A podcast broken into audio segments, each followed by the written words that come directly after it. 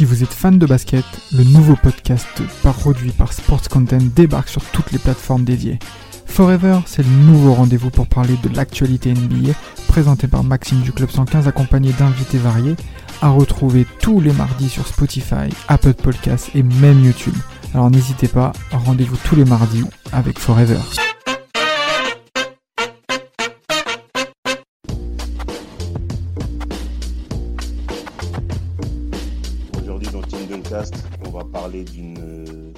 Facette encore méconnue du basket. On a traité des grands noms de la NBA des années 90. Maintenant, la question que nous, on a envie de se poser, c'est comment ces grands noms-là du basket ont fait pour arriver à ce niveau-là, aussi bien que ce soit mentalement et physiquement. Et à travers ce podcast, on va voir euh, l'aspect formation des jeunes, comment les jeunes voient la chose, comment les jeunes se préparent ou comment sont-ils préparés à rentrer dans le game du monde professionnel. Et euh, sur cette émission, j'ai Polo avec moi. Donc, Polo, comment tu vas? Bah, Ça va, ça va, ça va. Moi, je suis content parce que c'est vrai que c'est des discussions que j'ai beaucoup avec euh, même des gens de la fédération. Donc, je suis super content d'être sur, le, sur l'émission. Et euh, l'autre personne avec nous, c'est notre invité. Et ce mec-là, il est particulier pour moi parce que quand, quand j'étais jeune, c'est l'un des mecs qui m'a mis dans le droit chemin, basketement parlant. Et puis même, c'est mon grand sûr, mon gars sûr. Monsieur Henri Lembe, comment tu vas Henri? Ouais, ça va, super, super. Merci de m'accueillir dans votre émission, c'est cool. Bienvenue à toi. Bienvenue, bienvenue. Merci. Bon, alors Henri, pour ceux qui ne te connaissent pas, qu'est-ce que, qu'est-ce, que, qu'est-ce que tu fais toi dans le monde du basket? Alors, pour ceux qui ne me connaissent pas, ben, je suis Henri Lembe, ancien joueur professionnel. J'ai joué pendant beaucoup d'années, pendant au mhm, moins. C'est vrai, un vieux de la vieille. ouais, je suis vraiment un ancien. Donc j'ai joué pendant 15 ans, j'ai joué un peu partout. J'ai joué en Suisse, j'ai joué un petit peu en Espagne, un petit peu en Allemagne.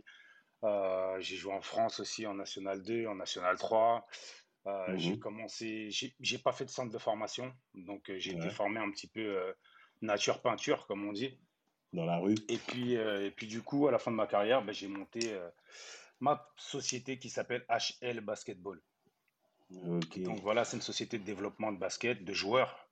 Et puis, euh, et puis euh, voilà, on a différents services, le coaching individuel surtout, euh, le mentoring, où c'est de l'accompagnement pour les joueurs.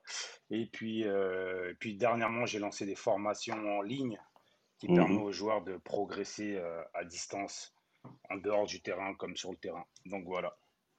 Ok, bah ça fait beaucoup. Hein. T'es un Hall of Famer hein, ici. Hein. non, c'est vrai, c'est vrai, franchement.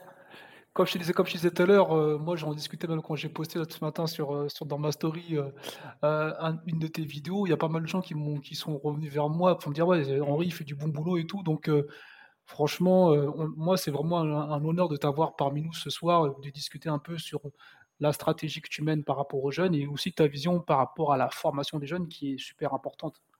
Mmh ouais, c'est sûr. Bah, mais totalement, parce que moi, ce, que, ce qui m'anime surtout, c'est le fait que ben moi, j'ai énormément galéré dans ma carrière. J'ai énormément galéré, que ce soit pour progresser, euh, que ce soit pour avoir le bon conseil au bon moment, euh, que ce mmh soit pour, euh, pour, les, pour les opportunités aussi. Donc, ce qui fait que ben, tout de suite, quand j'ai fini ma carrière, je me suis dit, comment est-ce que je peux faire? Qu'est-ce que je pourrais faire qui pourrait aider les autres, en fait? Et je pense que si j'ai galéré mmh. autant, ben, c'est pour faire ce que je fais aujourd'hui. Donc, euh, donc pour moi, c'est un vrai kiff de faire ce que je fais, même s'il y a beaucoup de boulot. Juste avant, Henri, de revenir sur, euh, plus, plus, précisément sur ta structure, quand je mmh parle, toi, de la NBA de ton enfance, qu'est-ce qui revient pour toi? Alors, la NBA de mon enfance, qu'est-ce qui revient? Il revient ben, à l'époque des Bulls, euh, il revient j'ai beaucoup de joueurs en tête. Euh, moi, j'étais plus joueur qu'équipe, on va dire. J'étais mmh. plus, un, plus un admirateur des joueurs, en fait, de ce qu'ils faisaient sur le terrain. Donc, euh, j'ai beaucoup, beaucoup d'exemples. Hein. J'ai énormément d'exemples. Je sais pas, les Sonics. Euh, j'ai aimé euh, Anthony Hardaway. C'était un de mes joueurs préférés. Enfin, toute cette, époque, toute cette époque des années 90 qui était, euh, qui était pour moi la meilleure, en fait, parce que c'était du, pour moi, c'était du vrai jeu, un peu viril. Tu vois, euh, il n'y avait pas autant de fautes techniques qu'aujourd'hui. Euh, bah, les gars, ils, se mettaient vraiment sur la gueule et puis il y avait du beau jeu, quoi. C'était, quand tu mettais 40 points, c'est que, c'est que tu mettais vraiment 40 points, quoi. Ouais, exact. je, vois très, je vois très bien ce que tu veux dire. Une question? Non, non, non, mais c'est bien, c'est bien que tu dis, tu dis ça, qu'on rebondisse, là-dessus. C'est que euh, nous, c'est vrai qu'on a aussi des, on va dire des, des joueurs auxquels on, on a certains, on a certains attraits. Moi, je suis, comme tu dis, tu parlais Sonics, moi, je suis un très grand fan de Gary Payton, surtout parce que moi, au début, mhm. moi, je venais du foot et c'est vrai que c'est quelqu'un qui m'a donné envie de défendre dans le, dans le jeu. Donc, c'est vrai que pour moi, c'est super important. Et c'est vrai, comme tu dis, c'est une époque où euh, les points les points, il fallait aller les chercher. C'est vrai que maintenant, et c'est important que tu dis ça, parce que même par rapport à la formation des jeunes, moi, ça me fait rigoler. Des fois, quand je, vais jouer avec euh, des enfants, d'amis, euh, ils veulent tout de suite faire des trois points, ils veulent tout de suite euh, tenter des choses spectaculaires. On leur dit non, écoutez, d'abord commencer par la base, commencer près du panier, faire des progresser. Quand tu, quand tu sais que tu es bon près du panier, tu peux aller plus loin et ainsi de suite. Et c'est vrai que bah, maintenant, c'est difficile de, de, leur expliquer, de leur expliquer ça quand tu n'as pas vécu ces années-là. Donc, euh, mmh. c'est particulier. Tu as aussi le fait que bah, la NBA d'aujourd'hui est totalement différente de la NBA d'avant. C'est-à-dire qu'avant, mmh. le jeu était énormément basé sur le jeu intérieur, sur les appuis intérieurs. Donc, on donnait énormément le ballon à l'intérieur. Maintenant, tous les intérieurs jouent face au panier. Il n'y a plus réellement de poste. Les meneurs sont plus réellement des meneurs. Euh, il y a beaucoup de. Les, joueurs tirent de plus en plus loin. Après, c'est spectaculaire, c'est sûr, mais pour la formation, c'est tout à fait horrible. Ah bah, justement, justement c'est bien que tu dis ça, Henri, parce que tu as, utilisé le mot horrible. Pour moi, déjà, j'ai deux questions. La première, c'est. Je sais que déjà, tu fais de la préparation mentale, tu fais de l'accompagnement, etc. Et tu fais aussi bah, des mm-hmm. workouts. Tu proposes des workouts. Moi, la mm-hmm. première question que j'ai envie de te dire, nous, voilà, on est tous dans le basket. On sait que n'importe qui, entre guillemets, peut se dire demain, bah, vas-y, bah, j'ai une, petite, une petite expérience dans le basket, je vais coacher maintenant, je vais coacher, je vais, je vais faire euh, des, des, entraînements tarifés pour les plus jeunes ou pour d'autres. Déjà, la première uh-huh. question, donc, c'est toi, qu'est-ce qui, pour selon toi, te différencie de l'approche d'un mec qui est dans ce délire-là, de juste, euh, de juste te dire, bah, vas-y, demain, je vais coacher, je vais, je vais faire payer mes séances? Ça, c'est ma première question. Et la deuxième mmh question, c'est, euh, tu as dit que c'est horrible, la NBA d'aujourd'hui, la NBA mmh d'avant. Euh, c'est horrible de former les jeunes à, cause de ce modèle-là. Pourquoi, selon toi, euh, c'est horrible? Ça veut, dire ça veut dire quoi pour toi? Que c'est plus difficile encore aujourd'hui d'être professionnel qu'avant que Ok, donc déjà, je vais commencer par ta première question. Ouais, par la première, ouais, ça fait beaucoup là. déjà, euh, comment moi je me différencie des autres? Euh, Déjà, je me différencie par rapport à mon expérience. Donc, j'ai plus de 16 ans d'expérience de, en tant que joueur. Et mmh. après, derrière, en tant que coach, je me suis énormément formé. C'est-à-dire que je ne me suis pas formé de façon régulière à la française parce que je n'étais pas en France. Enfin, mmh. la plupart de ma carrière s'est fait à l'étranger. Donc, j'ai mmh. énormément bougé. J'étais en Grèce, j'étais en Serbie, j'étais en Slovaquie, euh, j'étais en Espagne. Je travaille beaucoup avec les Espagnols avec certains clubs, je travaille avec beaucoup de scouts. Donc, ce qui fait que j'ai vu beaucoup, beaucoup de baskets différents, en fait. Et puis, mmh. moi, je pars, de, je pars du principe où je me dis qu'il euh, n'y a pas forcément de mauvais coach. Et tout le monde peut s'improviser. Mais moi, je pense que c'est le joueur, à partir du moment où il tombe sur un vrai développeur, parce que tu as les trainers et les développeurs, c'est deux choses qui sont complètement différentes. Tu peux avoir quelqu'un qui, qui te traîne, donc il va dire, bon, voilà, fais ci, fais ça, fais ci, fais ça, fais un dribble entre les jambes, shoot. Ça, c'est un trainer. Un développeur, mm. c'est quelqu'un qui va te qui va t'emmener sur un profil, qui va te faire évoluer d'une certaine façon, qui fait que tu vas, tu vas plus développer un profil qui, sera, qui va plus se rapprocher du haut niveau. Donc, on rentre beaucoup plus en fait dans les, dans les détails du, de la formation en fait. Donc, c'est un petit peu ça par rapport à ta première question. Euh, maintenant, par rapport à ta deuxième question sur le fait que, que je trouve ça un petit peu horrible, c'est que Bon, au final, le truc, c'est que c'est pas forcément par rapport à la formation, c'est juste que c'est les exemples que les jeunes ont. C'est-à-dire qu'à mmh. partir du moment où tu prends euh, Steph Curry en exemple, où tu prends Damien Lillard, qui sont des joueurs qui sont magnifiques, mais qui travaillent d'une certaine façon. C'est-à-dire que toi, tu vas pas te lever un matin et tu te dis, je vais commencer à shooter à 10 mètres, je vais, je vais shooter à 11 mètres. Déjà, premièrement, c'est rare que ton coach va te laisser le faire. Mmh Deuxièmement, si jamais, si jamais ben, tu as de l'adresse par rapport à ça, ben, ce qui est chiant, c'est que au final, ben, tous les autres aspects, en fait, tu les jeunes vont se concentrer sur cet aspect-là. Et pour eux, c'est ça qu'ils vont valoriser. Donc mm. le fait de faire une bonne passe, le fait de bien organiser le jeu, le fait de contrôler le tempo, toutes ces choses-là, en fait, elles passent un petit peu à la trappe. Et moi, c'est ce qui me, c'est ce qui me dérange un peu. Et c'est ce qui est trompeur parce que si tu prends Damien Lillard ou Stephen Curry, c'est des gars qui sont hyper forts là-dessus. Tu vois, euh, Genre, c'est que l'aspect flashy qui ressort, quoi. Que les jeunes et que les gens veulent ressortir, quoi. Oui, mais souvent, souvent, souvent, comme tu dis, Mapenda, souvent le problème, c'est que c'est aussi dans, dans, tous les sports, je pense qu'il y a des gens qui analysent ça. Et je pense que les jeunes, en général, ils n'ont pas le recul pour faire cette analyse de avoir tous les fondamentaux pour être une personne efficace sur le terrain. Et ça, moi, je le vois même, même on va dire même à tous les niveaux. Hein. Moi, j'ai pas joué à, tous les niveaux. J'ai pas joué à, à, des très hauts niveaux. Et quand tu essaies d'expliquer ça aux jeunes, d'avoir des bonnes bases, des bons fondamentaux pour être un joueur de basketball qui va durer dans le temps, au début, ils comprennent pas trop. Et c'est dans tous les sports, même au foot. Il, hein. y en a, ils disent, euh, ouais, ils disent, mais qu'est-ce qu'il me raconte lui? C'est ça Mais oui, ah, on me prend pour un vieux con. Exactement, mais moi-même, moi-même, moi-même, quand je suis rentré dans les clubs, on a, en vrai, on avait envie de jouer, on s'en foutait que le mec te donne un conseil pour être euh, le meilleur euh, passeur, le meilleur rebondeur, ou même des conseils de santé, c'est-à-dire que travailler sur toi-même pour ne pas avoir des pépins physiques ou quoi que ce soit. En vrai, toi, tu avais juste envie de de jouer. Donc tu ne te préoccupais pas de, tous ces conseils qui sont au final, quand tu les prends, bénéfiques pour toi sur le long terme. Et c'est ça qui, je pense, qui est difficile à faire comprendre aux jeunes. Après, il y a des jeunes qui acceptent parce qu'ils savent dès le départ qu'ils veulent faire ça. Donc ils se préparent mentalement, comme je pense que Henri, je pense qu'il a des jeunes, quand il les reçoit, ils sont déjà préparés, ils se disent voilà, moi j'ai envie d'aller le plus loin possible. Donc tous les conseils. Ils leur de leur côté. voilà, et tous les conseils qu'on va me donner, je vais les prendre à bras, à bras ouverts. Mais pour les autres, c'est difficile. Mmh. En plus, ce qui est intéressant, bah, dans, excuse-moi Henri, dans le cas de, ta structure, quand on va sur tes, sur tes réseaux, sur ta, page, sur ta page Instagram, etc., tu as des extraits de vidéos. Et sur les séances que tu fais, moi, il y a un truc qui m'a marqué, c'est que, en dehors, qu'est-ce que je disais de travail, euh, c'est ce que je disais tout à l'heure, pardon, un mec lambda qui vient qui te propose de faire des workouts. moi, je l'ai déjà fait, par exemple. Enfin, pas en tant qu'entraîneur, mais en tant que joueur. Il va te faire faire des, des choses assez basiques, du shoot, du move, si intérieur, etc., etc., ou travailler ton physique. Et toi, quand je regarde tes extraits, c'est que c'est des trucs que, que, tu travailles même pas en fait dans un entraînement collectif, même quand tu es dans un centre de formation, sur des mmh points très spécifiques, tu sais, comme par exemple sur des dribbles de recul, sur la manière de prendre un écran, sur euh, euh, l'analyse que tu dois faire avant de prendre chaque, en fait, chaque dribble, chaque, euh, chaque action que tu vas faire, il faut qu'il y ait un but, en fait. Et ça, je trouve ça, vachement, euh, il faut, je trouve ça vachement intéressant et ça va, me permettre, ça va nous permettre encore de, de passer à l'autre aspect du sujet. C'est toi, déjà, comme tu t'as dit, tu as beaucoup voyagé.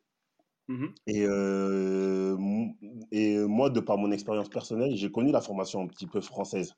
Mmh et toi, pour toi, quels sont, quels sont les, les bienfaits déjà des, de la formation française par rapport aux formations euh, bah, américaines, par exemple On va revenir plus tard sur l'Europe parce qu'il y a aussi des choses à dire dessus. Euh, bah, déjà, par rapport à la, formation française, je trouve qu'elle est, elle est, elle est bonne. Elle est plutôt bonne. Mmh. Maintenant, il, y a un truc qui est clair, c'est que ben, on, a, on a un problème de moyens. Ça, c'est une réalité. Mmh. C'est-à-dire que si tu compares, allez, on va dire des U18 avec une high school, en high school aux États-Unis, ils ont huit coachs. Mmh. Tu as huit coachs et tu as des gens qui sont là juste euh, pour donner un coup de main, en fait. En France, les centres de formation, la plupart, ben, tu as un coach, tu as le head coach, et ensuite, derrière, tu as un assistant. Mmh. Et des fois, c'est un bénévole, c'est pas toutes les équipes, c'est pas tous les centres de formation qui, peuvent avoir un staff super élargi. Tu vois ce que je veux dire? Donc, par rapport à ça. Ouais, vas-y, vas-y, connu donc par rapport à ça, c'est clair qu'il y, a déjà une grosse différence qui se fait. Hmm. Tu vois? Après, pour toi, il n'y a pas un aspect aussi mental ou... qui joue? Bah, L'aspect mental, je dirais, je dirais oui et non. Je te dirais oui et non parce que euh, au final, en France, on arrive quand même à sortir des joueurs. Après, hmm. moi, le seul problème qui me, le seul problème que je vois là-dedans, c'est qu'en fait, ben, il y a des joueurs qui sortent, mais il y en a aussi beaucoup qui n'y arrivent pas. Parce que quand tu prends les chiffres, ben, on sait qu'il y a plus de 90% des joueurs espoirs qui ne signent pas de contrat professionnel. C'est vrai. Tu vois, donc qu'est-ce qu'on fait? Moi, la question, la question à laquelle j'ai voulu répondre, par rapport à tout ce que je fais, c'est qu'est-ce qu'on fait par rapport à ces 90%-là Et comment est-ce qu'on peut aider les 10% qui arrivent à signer un contrat professionnel? Parce qu'attention, tu peux signer un contrat professionnel, mais les chiffres, c'est quoi? À partir de après, après la signature de ton premier contrat professionnel, euh, au bout de deux ans, donc généralement tu signes un contrat de deux ans, au bout de deux mmh, ans, qu'est-ce qui se passe? La plupart du temps, les joueurs ils descendent d'une division. Et ça, c'est une réalité. Tu vois? Donc, moi, ce que je me disais, c'est qu'est-ce qu'on peut faire concrètement? Comment est-ce qu'on peut pallier à ça, en fait? Mmh. Et donc, c'est pour ça que tu, tu, parlais tout à l'heure des entraînements, c'est hyper spécifique. C'est-à-dire mmh. qu'on pose un dribble, on sait pourquoi on le pose, on étudie, on, étudie chaque situation. On veut que le joueur devienne intelligent. Je veux pas que. Ce qui m'intéresse, c'est pas que tu marques des paniers. Ce qui m'intéresse, c'est que tu comprennes pourquoi tu vas marquer des paniers, où tu dois marquer des paniers, que tu comprennes les spots, que tu comprennes les timings, que tu comprennes les, ouvertures de passe, que tu comprennes le jeu en fait. Et c'est ça qui fait que ben, les joueurs qu'on a aujourd'hui, ben, ils arrivent à, ils font des progressions qui sont fulgurantes. Mmh.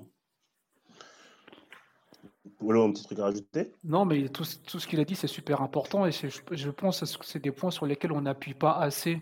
Moi, je, enfin, tu vois ce que tu viens de dire là, tout, la lecture, ça, c'est même dans les autres sports, hein, dans le foot, dans, le, dans, le, dans, le, dans les sports US, ça, c'est des points qui, dans le temps, sont archi importants. C'est-à-dire que quand tu arrives à lire les défenses, quand tu arrives à lire les attaques, quand tu arrives à lire les mismatchs, quand tu, as, les, tu arrives à lire les, les prises à deux ou euh, euh, les, situations qui, les situations qui sont à ton avantage dans le jeu, ah bah ça te facilite le travail. C'est-à-dire que quand tu es sur le terrain, tu peux être serein T'as pas de stress, tu peux gérer les, possessions avec tranquillité.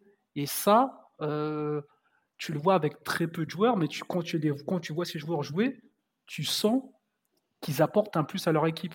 Et mmh, c'est ça qui est, qui, qui, qui, est fort. Ben Paul, c'est exactement, exactement ça en fait. Le but, c'est de rendre le joueur le plus à l'aise possible. C'est pour mmh. ça qu'au niveau du stress, il y en a beaucoup qui m'appellent et qui me disent En vrai, je stresse en match, je stresse en match. Généralement, tu stresses en match parce que tu ne sais pas ce que tu dois faire. Mmh, si tu sais exactement. ce que tu dois faire, tu connais tes styles de tir, tu connais tes situations, tu sais sur quelle situation tu marques, tu sais sur quelle situation tu es en difficulté, automatiquement, tu arrives à mieux les appréhender. Donc, plus tu les travailles, ces situations-là, donc on va mmh. travailler la technique qui va te faire que tu vas arriver à appréhender ces situations. Donc, au fur et à mesure, ben, forcément, le joueur devient plus à l'aise sur des choses qu'il est censé faire. Parce que tu as beaucoup de joueurs qui se perdent dans des entraînements. Et moi, j'ai été ce joueur-là qui s'entraîne, qui s'entraîne, qui fait absolument tout et n'importe quoi. Mais, mais dans, avec, avec un bon sentiment. Hein. Mais ça reste quand même pas structuré, ça reste, t'as pas de plan, tu sais pas où tu vas exactement et, c'est très compliqué en fait. Ouais, c'est clair. Ouais, c'est sûr. Et même, euh, j'écoutais un de tes podcasts où tu t'en parlais. Tu prenais l'exemple de, de, Kobe Bryant, par exemple. Mmh Kobe, euh, mmh bah, pour nous, notre génération, euh, même enfin les plus, les, pas comme pas toi Henri, parce que toi tu es trop vieux, mais les nôtres là, les, mais pour nous là, les mecs comme nous là, nous on a grandi avec Kobe et nous, que, quand on parle de Kobe, on parle de Mambo mentality, etc., etc. Totalement. Et euh, toi, dans, dans, dans, dans, dans, un de tes podcasts sur ton site HL Basket, tu, tu disais que Kobe quelque part il nous a menti parce que on sait que c'est un bosseur on sait que c'est un bosseur qui peut bosser des heures et des heures, mais on ne sait pas sur quoi il bosse. Et, euh, et c'est vrai, bah maintenant, parfois tu retrouves maintenant des petites vidéos de Steph Curry comme si par-ci par-ci par, là des petits workouts, mais c'est mmh que des petites vidéos. Sur le fond, nous, c'est vrai qu'on aurait aimé savoir qu'est-ce qu'ils font ces mecs-là, tu vois. et euh, et euh, toi, comment tu vois, comment, comment nous, en tant que, par exemple, je me mets dans la peau d'un jeune qui veut devenir pro, aussi bien que ce soit en Europe, en France ou aux États-Unis, Comment je peux faire, moi, pour euh, aller au-delà de cette barrière que, c'est, que les joueurs ils mettent? Je sais pas si c'est une barrière ou c'est. Mais mmh comment je, comment je peux m'en sortir? Comment je peux le savoir, tout ça? Mais déjà, le premier point, c'est le premier point, et tu en as parlé juste avant, c'est, c'est comment s'entraîner, en fait. Mmh. Parce qu'encore une fois, c'est sûr que. Et, euh, et c'est pour ça que je dis tout le temps à mes joueurs que sur Internet, tu vas sur Internet, pour les coachs les plus renommés, c'est-à-dire les Drew les, euh, tous les coachs renommés, on va dire. Mm. Ces cas-là, en fait, dans tout ce que tu vois sur tout, sur, tout Internet, sur tout ce que tu vois, tu ne vois que, allez, 5% de leurs connaissances. Donc, ils te font des vidéos qui sont assez kiffantes pour que tu continues à les regarder. Ils te donnent des informations qui sont assez intéressantes pour que tu continues à regarder. Mais en fait, tu n'as rien du tout, tu n'as que des brides. Donc, mm. généralement, pour ceux qui communiquent beaucoup, ils vont te mettre un petit peu par-ci, un petit peu par-là. Donc, en fait, il y a une reconstruction à faire. Si jamais tu veux vraiment étudier ce qu'ils font Il y a toute une reconstruction à faire. Il faut que tu repars sur telle vidéo. Donc, c'est un chemin, c'est un puzzle, le truc. Donc, maintenant, le truc, c'est que moi, j'ai eu la chance d'aller aux États-Unis et de les voir et de les voir faire. C'est-à-dire que j'ai vu comment Kevin Durant s'entraînait pendant tout un été. J'ai vu à Washington sur sa deuxième année ou sur sa deuxième année. Donc, le truc, c'est comment? J'ai dit KD. C'est une petite, piqûre parce qu'il y en a qui l'aiment pas trop euh, dans notre podcast. Ils ne sont pas très fans. Donc, euh. non, moi, je suis... En fait, je suis, moi, je suis obligé de respecter. en fait, quand tu le vois de l'intérieur, quand tu vois ce qu'il fait de l'intérieur, tu es obligé de respecter. Et le mm. régime de travail que ce gars-là, il, se met, c'est-à-dire que c'est des gars qui ne travaillent pas dans tous les sens. Ils savent exactement ce qu'ils travaillent. Tout est calculé exact, tout est calculé à la moindre, à la moindre minute, en fait. Et c'est pour ça que je dis dans mon podcast que c'est pour ça que je dis que dans mon podcast que Kobe nous a menti. Et il nous a totalement menti parce qu'il nous dit qu'il faut, il, fait quatre séances dans la même, dans la même journée. Et ça, c'est vrai. Mmh. Mais est-ce qu'il nous a tout dit? Donc, dans les quatre séances, toi, tu vas te lever, tu vas faire quatre séances. Et il y en a un NBA qui ont essayé de faire ça. il y en a qui le disent, qui ont témoigné. J'ai essayé de faire ce qui, son régime d'entraînement. Mais le problème qui s'est posé, c'est que tu ne sais pas ce qu'il fait. Donc, tu peux aller te réveiller à, à, 2 heures du matin, t'entraîner de 3 heures à 5 heures, de, de, 8 heures à, 10 heures, de 14 heures à, 16 heures et de 18 heures à 20 heures. Mais si tu ne sais pas ce que tu dois faire, si tu ne sais pas comment progresser efficacement, tout ça, ça ne sert à rien. Tu vas, mm. tu vas progresser parce que tu fais beaucoup d'heures. Mais est-ce que tu vas progresser correctement? Est-ce que ton travail va être effectif? La réponse est non. Mm. Et c'est pour bah ça que si tu regardes bien, à la fin de sa carrière, quand il a vu que c'était fini et tout ça, machin, mais tu as vu, le, c'était le défilé des joueurs qui allaient le voir. Pourquoi? Mmh. Parce que c'est des mecs qui ont essayé de faire sa technique. Ils ont acheté le book. Tout le monde l'a acheté, le, livre. Moi, je l'ai acheté. Mmh.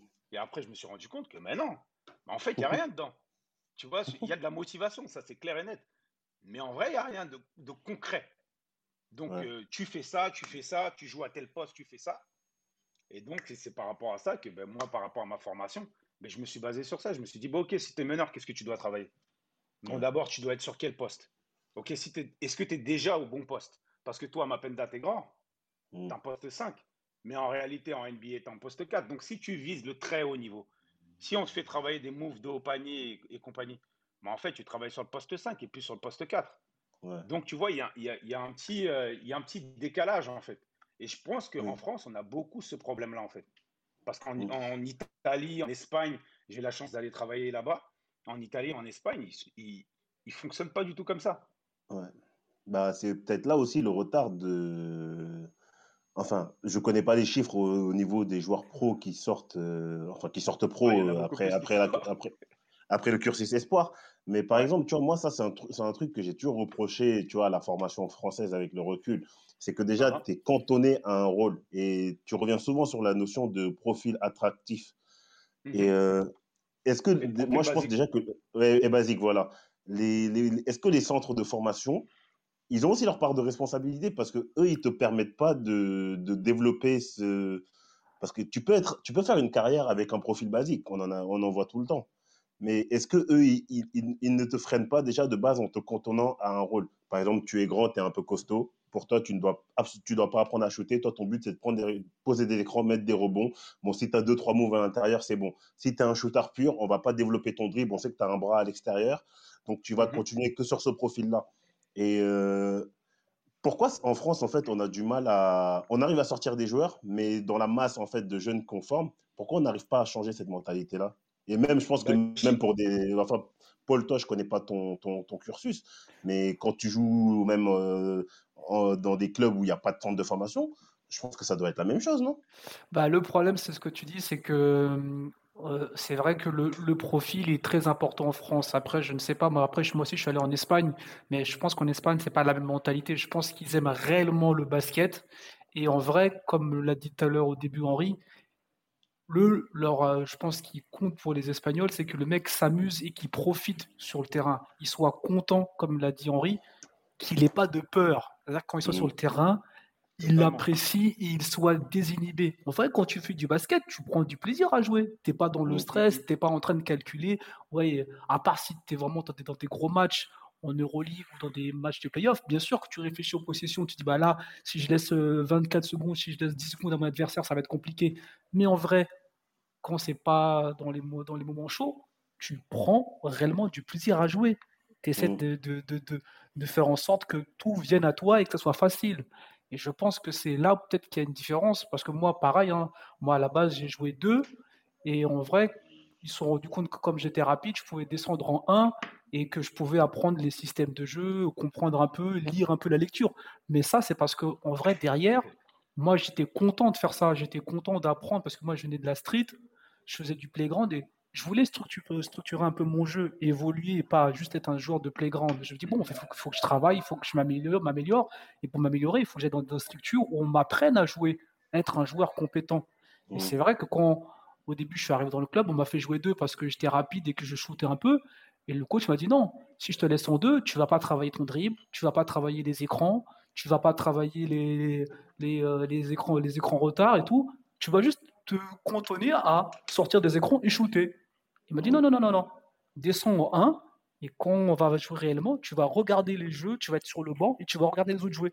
Au début, c'est frustrant. Tu dis, mais moi, j'ai envie de jouer. Il m'a dit non, non, non assieds-toi et regarde les autres jouer et tu vas comprendre. Mais ça, c'est parce que le mec, il a eu le temps. Mais Paul, je peux rebondir sur ce que tu dis. Ouais, vas-y. Je, rebondis sur, sur, ce que tu dis parce que c'est hyper intéressant en réalité. Parce que si tu regardes ta situation, par exemple, tu vois que tu es tombé sur un coach qui est magnifique, qui est super intelligent et qui voyait loin pour toi. Mhm. Mais le problème, c'est que même en centre de formation, beaucoup de coachs, des fois, ils ont des joueurs petits qui sont très très bons sur le scoring, qui sont très forts sur le scoring, et qui les laissent sur le poste 2. Mais en faisant ça, et c'est ce qui s'est passé pour moi, c'est-à-dire que j'étais très adroit à l'extérieur, j'étais capable de driver. C'est vrai, c'est vrai. Jouer sur le poste 2, le, tu, regardes la, tu regardes la proie aujourd'hui sur le poste 2, les mecs ils font un 98. Ils font entre 1,95 et 1,80 et 2 mètres. Donc concrètement, si toi tu développes le poste 2 et que tu fais 1m70, 1m80, 1m85, mais automatiquement, tu vas taper le mur au bout d'un moment.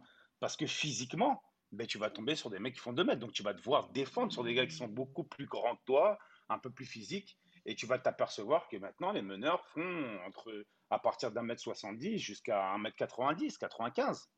Donc, automatiquement, tu vas être dans. Tu vois, tu vois ce que je veux dire? Mmh Et pour euh, l'aspect. Oui, je pense avoir, je pense avoir une explication aussi euh, par rapport euh, à la différence entre euh, ce qui se passe en Europe. Enfin, moi, je vais parler des choses que je connais. Mhm. Donc, moi, je connais bien l'Espagne, je connais bien l'Italie. donc, je vais parler de ces deux gros pays-là, en fait. Donc, ce qui se passe, en fait, c'est qu'il y, y, y, a une grosse différence, et nous, on ne le sait pas vraiment ici en France, c'est qu'il y a une grosse différence sur la formation. C'est-à-dire que en Italie, par exemple, quand tu recrutes un joueur, si tu as un centre de formation, moi j'ai travaillé avec j'ai travaillé avec la Roma. Euh, sur un centre de formation comme celui-là, quand ils recrutent un jeune, c'est-à-dire qu'ils vont prendre un jeune à 13 ans, à 12 ans, à 14 ans, quand ils recrutent ce jeune-là, ils le recrutent pour 4 ou 5 ans. Donc, ils lui font un contrat sur 4 ans, 5 ans.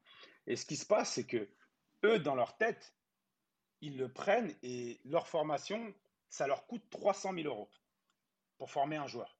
Donc, automatiquement, il c'est plus un côté business, on, on bascule plus dans le business que dans l'associatif. Nous, en France, on est dans l'associatif. Tu viens, tu es bon, tu joues, on gagne, on perd, ceci, cela. À la fin, il y en a quelques-uns en espoir, il y en a quelques-uns qui signent, le reste, bon, tant pis, c'est pas grave. Alors qu'en Espagne et en Italie, ils forment pour vendre. Et c'est n'est mmh. pas la même chose. C'est-à-dire qu'à partir du moment où tu prends un joueur et que tu veux, et que, tu l'as pris, et que tu as dépensé de l'argent, parce que tu investis sur ce joueur-là. Donc, tu investis 300 000 euros. Bah, à la fin, ben, les mecs, ils mettent les meilleurs coachs possibles pour pouvoir transformer ces joueurs-là en, joueurs professionnels. Donc, soit ils vont servir l'équipe première parce qu'ils ont été assez bons, soit on va les prêter pour qu'ils continuent à progresser à la fin de leur formation. On va les prêter en deuxième division, en troisième division, parce qu'on sait qu'ils peuvent revenir plus forts, ou soit on va carrément les vendre. Mmh. Donc, on va les vendre pour faire une plus-value sur les 300 000 euros qu'on a investis. Et nous, on n'est pas du tout, en fait, on n'est pas du tout, on n'est pas du tout là-dessus. Donc, pour moi, c'est ça la grosse différence. C'est pour ça que eux investissent autant dans la formation. Donc, nous, en réalité, on n'a pas réellement besoin. en France, on fait tourner les équipes. On fait en sorte de mettre en valeur un, deux, trois joueurs et faire tourner l'équipe pour gagner assez de matchs. Mmh. Et même, on peut, moi, je pense qu'on peut même, c'est ce que tu disais tout à l'heure, Polo, on peut voir ça dans tous les sports. C'est que peut-être à la différence au foot où ils forment pour vendre vraiment, mais ils ne forment pas pour, que, pour faire des vrais joueurs. Et quand je t'entends, Henri, j'ai l'impression que eux, ils forment aussi, ils mettent des moyens et ils forment aussi pour, pour former des vrais joueurs qui peuvent être vraiment attractifs sur le long terme. Et maintenant, je ah, ouais, et maintenant par rapport à la, à la formation US, parce qu'on parle, on entend mhm. souvent que techniquement en Europe c'est meilleur, etc. Ce qui peut être vrai. Mais est-ce que tu penses que l'aspect mental chez les chez les il, il, fait vraiment qu'ils sortent les joueurs qui, qui, sont en train de sortir depuis des générations et des générations? Est-ce que c'est que le mhm. mental pour, euh, pour toi? Parce que pour moi, en tout cas, à titre personnel, c'est pas possible que tu sortes chaque génération au moins 15-20 Hall of Famer. On peut pas mettre mhm. ça que sur le compte du, du mental, même si le bassin de population n'est pas le même, etc. Comment t'expliques ça, toi? moi, moi, je veux te dire un truc par rapport à ça, c'est que déjà pour moi, il y a les États-Unis en termes de vivier, en termes de vivier, tu vois. Ouais. Pour moi, il y a les États-Unis. Ensuite, tout de suite derrière, il y a la France. Hmm. Tout de suite derrière, il y a la France. Il n'y a aucun pays au monde, selon moi, qui a autant d'athlètes. Y a des athlètes qui sont aussi similaires que ce que tu peux retrouver aux États-Unis. Hmm. Donc ça, c'est la première chose. Maintenant, en France, on aime bien se cacher derrière euh, certains, derrière certaines, euh, derrière certaines phrases, derrière certains trucs, tu vois. Donc, par rapport à ça, on aime bien dire que non, les Américains, ils sont plus physiques, ils sont plus ceci, non, mentalement, ils sont un peu plus forts. Le truc qui se passe, c'est que ben, moi, le travail que je fais avec les joueurs, ben, eux, ça fait 20 ans qu'ils font ça, ça fait 30 ans qu'ils font ça. Tu vois ce que je veux dire? Travailler mentalement avec un joueur, ça fait, ça fait 30 ans, ça a toujours existé. Mm. Le travail individuel a toujours existé aux États-Unis, ça a toujours existé. Après, c'est parti en Espagne, ensuite c'est parti en Serbie, mais c'est des choses qui ont, qui ont toujours existé.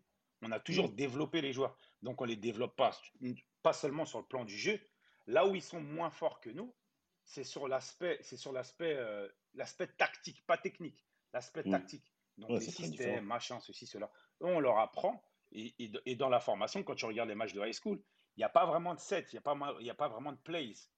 Ils ne jouent pas réellement sur les systèmes. Donc, c'est du up and down, on défend fort, etc. etc. Donc, ils ne sont pas formés pour ça. Par contre, ce qu'on leur apporte, c'est qu'on leur, on leur apprend depuis tout petit que c'est des tueurs, qui doivent être des tueurs, qui sont nés pour dominer. Que quand ils arrivent quelque part, ils sont américains, donc ils ne sont pas comme les autres. Donc quand mm. tu arrives dans une équipe, tu es censé être le go-to guy. Donc les petits ont ça depuis super tôt dans la tête. Alors que nous, en France, on dit, bah, écoute, il faut respecter les règles, il faut respecter le système, il faut respecter ce qui a été mis en place, machin, tu as tel rôle, tu peux pas sortir, etc. etc. Donc eux sont beaucoup moins sur les rôles mais au niveau technique, ils travaillent énormément. Donc, ce qui bah, fait que, final, ils arrivent à combler le gap. En fait, ils arrivent à combler le gap sur la, sur la tactique. Donc, au début, ils sont très bêtes. Et, tu le vois des fois quand il y a des joueurs qui sortent de l'université et qui arrivent en proie, ils sont totalement perdus pendant 3-4 mois. Ouais, c'est ça. Et ensuite, Même en NBA. Hein. les systèmes. Exactement. Ensuite, mm. ils commencent à pick up les systèmes, ils commencent à comprendre. Et ensuite, ils arrivent à s'exprimer. Et quand il s'exprime, il s'exprime beaucoup mieux qu'un joueur qui a tout le temps été bridé. Hmm. Donc, euh, donc pour moi, la différence, elle est aussi un peu là. Polo, tu as un truc à rajouter? Non, non, mais totalement, totalement. Et c'est vrai que moi, en fait, je regarde souvent, parce que j'achetais souvent le magazine euh, Slam euh, quand j'ai commencé à le, le, mhm. basket. Et c'est vrai que moi, la question que je me posais souvent, c'est que les gens étaient super athlétiques, mais moi, je peux toujours dire, mais en fait, ces gens-là, est-ce qu'ils ont des fondamentaux? Est-ce qu'ils shootent? Est-ce qu'ils font des écrans? Est-ce qu'ils font des trucs? Et en vrai, il y a un, jour, un mec m'a envoyé un commentaire euh, sur, sur le net, il me dit, mais pose-toi la vraie question. En vrai, ça ne ça, ça les intéresse pas de de, poser toutes ces, toutes ces conditions, de, de poster, de, de, faire des écrans, de savoir shooter, puisqu'ils sont athlétiques. En vrai, comme ils ont la puissance physique, ils se contentent juste d'aller au panier. Après, quand ça va devenir difficile, qu'on va leur bloquer l'accès, un peu comme avec euh, Antetokounmpo, qu'on va leur bloquer l'accès au panier, bah là, par contre, ils devront réfléchir à comment faire pour euh, trouver un moyen de marquer. Mais en vrai, avant, si tu roules sur les gens, tu n'as pas besoin de poser de questions, puisque tu es plus physique que les autres. Tu, tu les drives, tu les postes, tu leur donnes dessus. Tu ne te poses pas réellement de questions. Et, et, le jeu, et le jeu est fait pour ce jeu-là, en fait. Parce qu'il parle d'Antetokounmpo. Antetokounmpo en, en France, en Europe, en Espagne, il n'aurait pas pu jouer. Il n'est pas assez technique. On l'aurait mis dos au panier. Il n'est pas assez technique. Il aurait été forcé de développer sa technique. Moi, NBA, il n'est pas obligé. Il va vite, on lui donne le ballon, il, est assez, il, a, il, a, de la dextérité, donc, et il est très, très athlétique. Donc, il arrive à faire la différence dans ce, dans ce jeu qui est totalement ouvert. Donc, tu vois, encore une fois, mais eux, ils ont pas forcément, ils en ressentent pas forcément le besoin parce que de toute façon, leur jeu, tu, pars de petit, c'est-à-dire de, de, l'école élémentaire jusqu'en NBA, mais le jeu est ouvert. Il n'y a pas de jeu fermé comme on, comme on a du jeu fermé en Europe. Donc, c'est des choses qu'ils ne développent pas. Ils le développent si vraiment ils sont obligés. Ouais, c'est ça. Hmm. en tout cas, c'est très intéressant d'avoir euh, le point de vue de quelqu'un qui, qui connaît l'univers euh, des deux, des, deux, des, deux, des deux façons de faire, on va dire. Mm, mm. Maintenant, Henri, enfin, maintenant, toute autre chose, moi, j'ai envie de te poser. Mm-hmm. Sur, une, sur, la, sur la période des années 90, je te parle vraiment, excusez-moi, NBA, vu qu'on est quand même sur Team Duncast. Toi, quels sont pour toi les, les cinq mecs qui pourraient le plus inspirer les jeunes, aussi bien dans le mental, en dehors de Jordan, parce que bon, sinon c'est trop facile. que là, il n'y a pas de discussion. ouais, voilà, en dehors, en dehors parce qu'en parce qu'en fait, sur Team Duncast, tu vas comprendre pourquoi je dis ça. Parce que sur Team Duncast, on parle souvent de joueurs qui ont, qui ont eu des échecs, qui ont réussi au final ou pas tous, qui, qui n'ont simplement pas réussi aussi. Si tu enlèves Jordan, pour toi, dans la NBA old school, 90, fin des années 80 jusqu'au début des années 2000, quels sont pour toi les cinq joueurs sur qui les jeunes actuels doivent s'appuyer, aussi bien en termes de basket, mais aussi bien en termes de mental Pour toi, c'est quoi les, les, noms qui, te, qui, qui doivent ressortir pour toi sur cette période-là? Bah, En fait, ça dépend. J'aime pas trop donner des noms comme ça parce que, tu sais, euh, ça dépend de qui tu es, en fait. Parce que moi, c'est quelque chose que je dis tout le temps à mes joueurs, c'est que tu regardes pas. Moi, j'aime pas regarder tout le monde.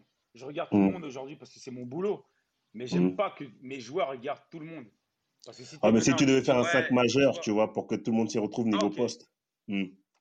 Ah, niveau 5 majeur, allez, je te dirais, je te dirais Magic Johnson à la main, ça c'est. Ouais. Ça, c'est un classique. Euh, je te dirais, allez, sur le poste 2. Ah, sur le poste 2, c'est compliqué quand même. Hein. ouais, poste 2, c'est compliqué, franchement, c'est compliqué. Ah, vu que tu me dis les années 90, je te dirais Kobe. Ouais, oui, c'est vrai. C'est vrai, Kobe sur, sur, le poste 2. Sur le poste 3, je dirais Scotty.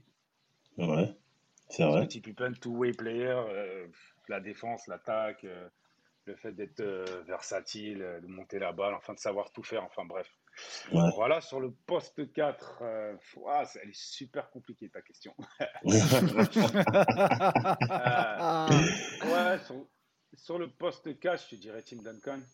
Ouais. Peut-être, ouais. Ouais, je te dirais mm. Timmy. Ouais. Ou un bon Barclay aussi, ça me, fait, ça me ferait pas de mal. Un bon Barclay mm. aussi, c'est. C'est pas mal. Hein. Après, lui, l'approche ah, mentale, il n'a pas toujours été top. Hein. Mais bon, c'est un, un, immense champion. On a, eu, on a fait en podcast. c'est une autre époque. Ouais, c'est vrai, c'est vrai. Ouais, après sur le poste 4, sinon, euh, un Olajuwon et, et Shaq. Shaq, je peux pas, tu vois. Ouais. On peut pas. la dominance, je avec toi. Pas, tu, tu, vois ce que je veux dire? Oui, c'est sûr, c'est sûr, c'est sûr. Ok, d'accord. Donc, ouais, ce serait peut-être ces joueurs-là, on va dire. Hmm. Ok, ok, Henri. Bah, écoute, Henri, euh, encore une fois, grand merci de nous avoir, de nous avoir répondu à notre invitation. Euh, je rappelle aux gens qui nous écoutent que, que tu, tu fais de la préparation aussi bien technique, physique, mentale, accompagnement pour les jeunes, mais même pour des pros aussi, on l'a pas dit, mais on l'a pas souligné, mais il y a même des pros qui toquent à la porte. pas mal de joueurs pros. Ouais. ouais donc euh, ta structure, elle s'appelle HL Basketball, tu as un site internet, HL, hlbasket.com, tu me dis, ouais, tu as une page Instagram, on peut te trouver mmh. sur Facebook. Euh, je vois qu'il y a pas mal de jeunes euh, des cursus qui sont en centre de formation ou même dans la région parisienne qui viennent te voir et on les encourage vraiment à continuer à, à venir à continuer à venir te voir parce que moi j'ai joué avec toi à titre personnel et euh, je sais que t'es t'es un t'es un t'es un hein? T'as dit quoi? Quelle année en plus. Ah oui, quelle année en plus. Franchement, on a, on a lavé mon nom ici, je pars. Ah, Henri, il a, Henri il, a, il a, réglé des gens. Moi, je peux dire Henri, il a réglé des gens. Mais enfin, bref. En tout cas, euh, euh, allez, allez voir. Il fait franchement du très bon contenu, du très bon boulot, facilement accessible. Donc, euh, donc encore une fois, merci à toi, Henri, de nous avoir, de nous avoir répondu à notre invitation. Il bah, n'y a pas de souci. Merci à vous pour l'invitation. Franchement, c'était un vrai plaisir. J'ai pris beaucoup, beaucoup de plaisir. Et puis, Puis ça fait du bien aussi de partager un petit peu, partager un peu avec des passionnés aussi, parce que je suis des fois assez, assez dans, mon, dans mon truc, un peu dans ma ligne. Donc, des mmh. fois, ça fait du bien aussi d'échanger, donc c'est cool. Ok, tu reviens, et tu reviens quand tu veux surtout.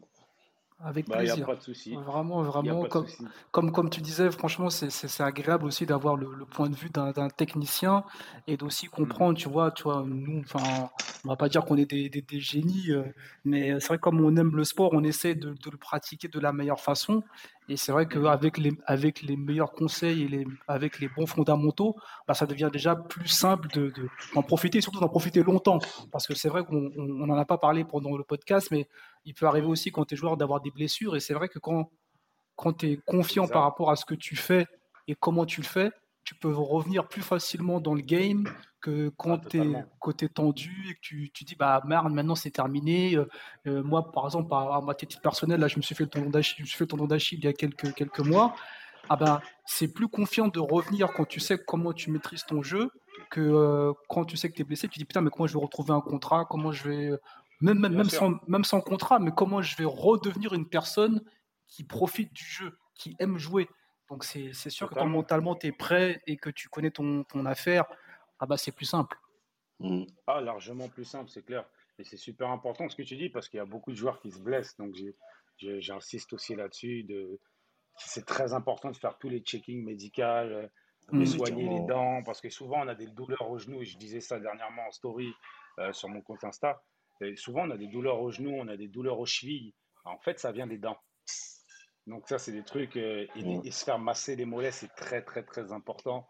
Mais ça enlève les douleurs de cheville. Donc il y a plein, plein, plein, plein d'aspects, en fait. Et, euh, c'est clair que quand on est blessé, euh, savoir déjà comment est-ce qu'on peut rebondir, surtout après un tendon d'Achille, par exemple, mmh. de savoir comment est-ce qu'on peut réajuster tout son jeu, parce qu'on joue forcément différemment. donc, mm. euh, donc il y a plein plein de choses à faire et puis il faut, faut, vraiment, euh, faut vraiment faire le job quoi. C'est ça. Écoute, encore merci et puis euh, vraiment au plaisir d'échanger de, avec toi sur, les, sur des prochains podcasts, que ce soit dans la technique ou dans la formation des jeunes, ça sera toujours avec plaisir. Il n'y a pas de souci, merci à vous. J'en profite une dernière fois pour dire, pour dire que ma formation en ligne de comment devenir un basketteur taillé pour le haut niveau. Elle est sortie, c'est pas cher, c'est 48 euros. J'ai mis énormément de contenu à l'intérieur. Mhm. C'est vraiment quelque chose de super carré. Il y a des super retours. Donc, euh, donc faut pas hésiter quoi. faut aller acheter ça les gens. on, va, on, va, soutenir. Voilà, mais t'as raison, t'as raison. Hein, il faut vivre hein, aussi. Hein. C'est bien le, le, c'est bien le sport, la passion, mais après il faut aussi euh, aussi que ça ça fasse tourner, on va dire, parce que je pense que quand, quand on donne aussi, il y a un retour, et puis quand on le donne bien, forcément le retour aussi, il est propre. Donc euh,